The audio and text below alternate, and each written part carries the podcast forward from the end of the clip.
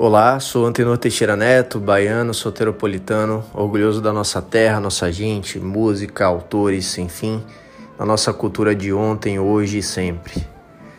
Ah, Bahia, seu sinônimo alegria, nossas músicas que fazem mexer o corpo, dançar os membros e descansar a mente. Descanso para a mente também são nossas histórias escritas por autores retados que põem no papel um Brasil cheio de molejo, poesia e amor. Vejam Jorge Amado, baiano retado, escreveu as obras mais lindas da nossa literatura, Tieta do Agreste, Gabriela Crave Canela, Capitães da Areia, entre outras. Uma delas, porém, Dona Flor e seus dois maridos, é de leitura obrigatória pelo prazer de conhecer o dia a dia do morador de Salvador, seus costumes lá nos anos 40.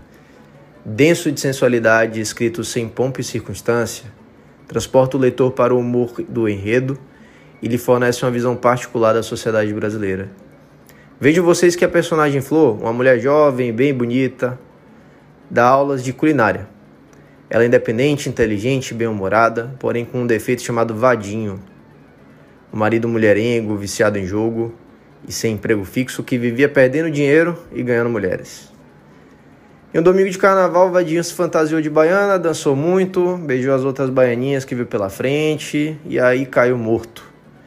Foi-se o adorável cafajeste, generoso gastador, infiel e amantíssimo marido de Flor. A tristeza da viúva só diminuiu quando ela contraiu novas núpcias, com o farmacêutico Teodoro Madureira, respeitado solteirão, sistemático e bem diferente do falecido em tudo. Entre personagens engraçados e peculiares, o ápice do livro se dá com os aparecimentos de, de Vadinho, completamente nu, para Dona Flor. Querendo com ela ficar novamente, ele segue habitando a mesma casa, atentando, a desafiando, dizendo com voz mateira, num sorriso de motejo: Vamos ver quem pode mais, minha santa. Tu com teu doutor e teu orgulho, e eu. Tu com o quê? Eu com meu amor.